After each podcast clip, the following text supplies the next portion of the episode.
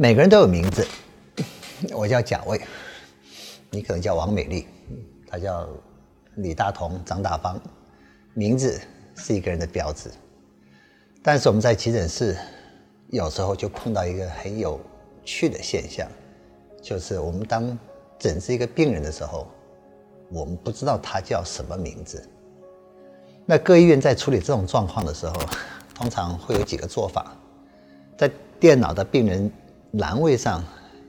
我们在之前可能就直接写一个无名氏。当我们诊断一个病人的时候呢，我们就看到无名氏，去开医嘱，再书写病历。那大家一定会很好奇了，怎么会有无名氏呢？这个人为什么会没有名字呢？当然有人会想到，他可能被送来的时候，他意识是不清楚的，他没有办法自己告诉我们他叫什么名字。那这当然是一种状况。那另外一些状况，他不仅没办法告诉我们身，他不仅没办法告诉我们叫什么名字，他身上也没有带任何可辨识的证件，他没有身份证，没有驾照，甚至没有任何的健保卡东西。所以这种情况，我们也有可能暂时为了治疗上的方便，先用无名氏这个代号来取代。当然，状况不是只有这一些。我们也碰过一些病人，他意识是清楚的，他可以交谈的，但是他就是不告诉你他叫什么名字，大家一定会觉得很奇怪了啊？为什么他不会告诉你什么？他叫什么名字呢？当然原因很多种啊，当然这毕竟是少见。当我们诊治无名氏的时候呢，那有时候会不会同时来两位病人、三位病人，他都不告诉我们他叫什么名字？或是我们没有办法知道他叫什么名字呢？我相信很多观众朋友一定想得到，当然会有。比方说，一个车祸事件的时候，一个车子可能坐了三个人、四个人，他也可能坐了二十个人、三十个人。当发生重大车祸的时候，有些人被送进来，意识不是很清楚，又碰到刚刚讲身上并没有身份证、健保卡或者其他可辨识的证件的时候，我们就会出现。同时很多位无名氏，那怎么处理呢？我们的病人电脑的病人姓名栏位上，我们就用无名氏一、二、三来做代替。但后来大家会觉得无名氏或许可能会觉得对病人的不尊重吧？他怎么是无名氏呢？他有名字，只是我们暂时没有办法取得他叫什么名字，所以慢慢慢慢渐渐的，大家就不太用这种方式去标注。暂时无法取得身份，呃，身份认证的一些病人，所以无名氏这种做法就不会慢，就慢慢慢慢不会出现在医院的病人的栏姓名栏位。所以我们现在就是用一个编号，比方说车祸事件发生的时候，我们会同时送来二十个病人，啊，可能有十位病人是一直清醒的，他可以自己告诉我们他叫什么名字。有十位病患意识是不清醒的，但是可能其中有三四位身上是可以取得证件，我们也可以知道他叫什么名字。但是有七位是身上可能真的没有带任何的证件，啊，或是他是小朋友，他的证件可能在他父母身上，但是他和父母都意识不清，我们不知道他是哪一位大人的小朋友。像这种情况，我们就会出现。无名氏，以前我们叫无名氏一二三四五六七，现在我们就用直接用编号，比如说事件，我们会给一个事件代号，这个事件叫零零一，哦，代表说呃，比如说零零啊一九零一，比方说这个一九零一代表的今年可能是二零一九年，它是这种事情的第一起，所以我们叫零一九零一，哦，或是一九零二一九零三，那后面再用这个事件的编码，再加上一二三四。在大量伤患的时候，当我们同时碰到这么多无法取得身呃身份认证的一些病人的时候，我们现在是用代号，但是用了代号之后，通常在大量时间都是社会瞩目的新闻事件，在第一时间，不仅家属当新闻报道之后，就有很多的家属就会冲到医院去找他们的亲人，那这种情况通常是非常混乱的。啊名字不清楚，有时候我们常常会讲说，哎，目前有几个病人目前还不呃没办法取得身份，你们是不是先去看一下你们的亲人在不在那边？所以当时就很，当时情况一定就是非常多的家属到处去看他们的亲人在不在急诊室。那通常有时候这种大量的病患或者事故发生的时候，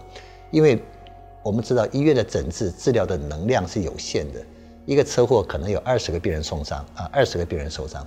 但是如果你把这二十个同时送到一个医院去的话，这个医院的急诊室可能瞬间被瘫痪掉。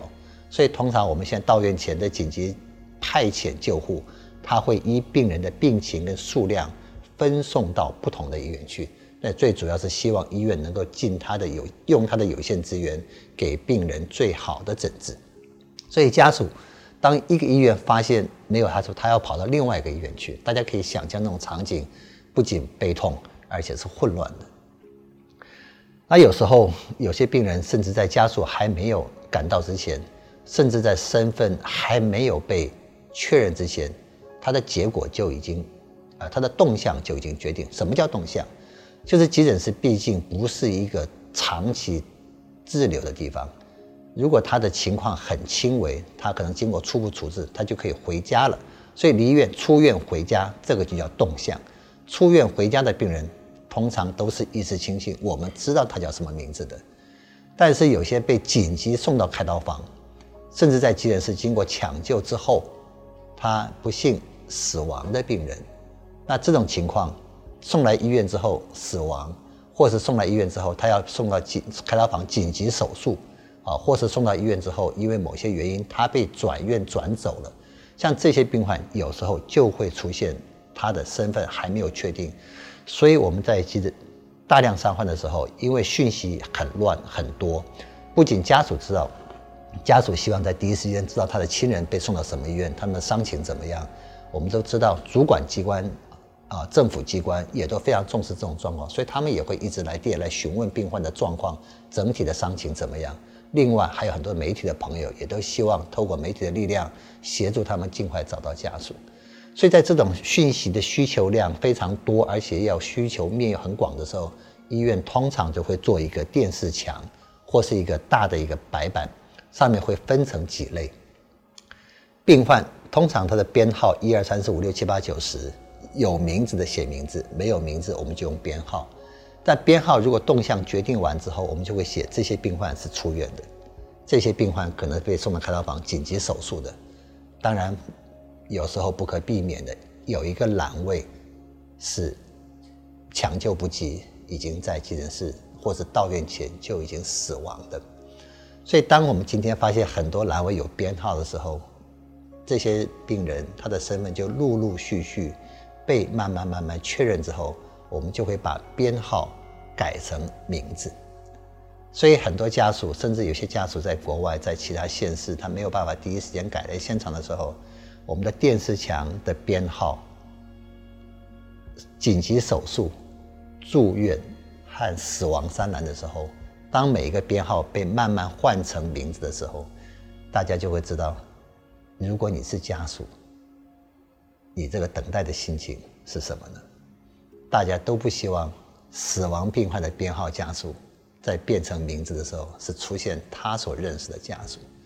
他当然都希望最希望是在住院栏。所谓的住院栏就是病人的伤情可能还不需要手术，但他确实有受伤，他需要住院观察。大家大概最希望就是在住院栏位的这个地方，可以慢慢慢慢从编号变成他家属的姓名，代表他可能状况。未必那么紧急。再来就是在紧急抢救的手术当中，有些病患在急诊室处理完了之后，他是被证明被确诊是内出血，不管是颅内出血、腹内出血、骨折，他身份没有被确认，但是他的伤情被确认之后，他被送到开刀房紧急手术。所以这种情况后来家属来或是资料越来越多，我们知道正在手术病患的信任时候，我们的。大的病患的这个电脑看板，或是大的一个大白板，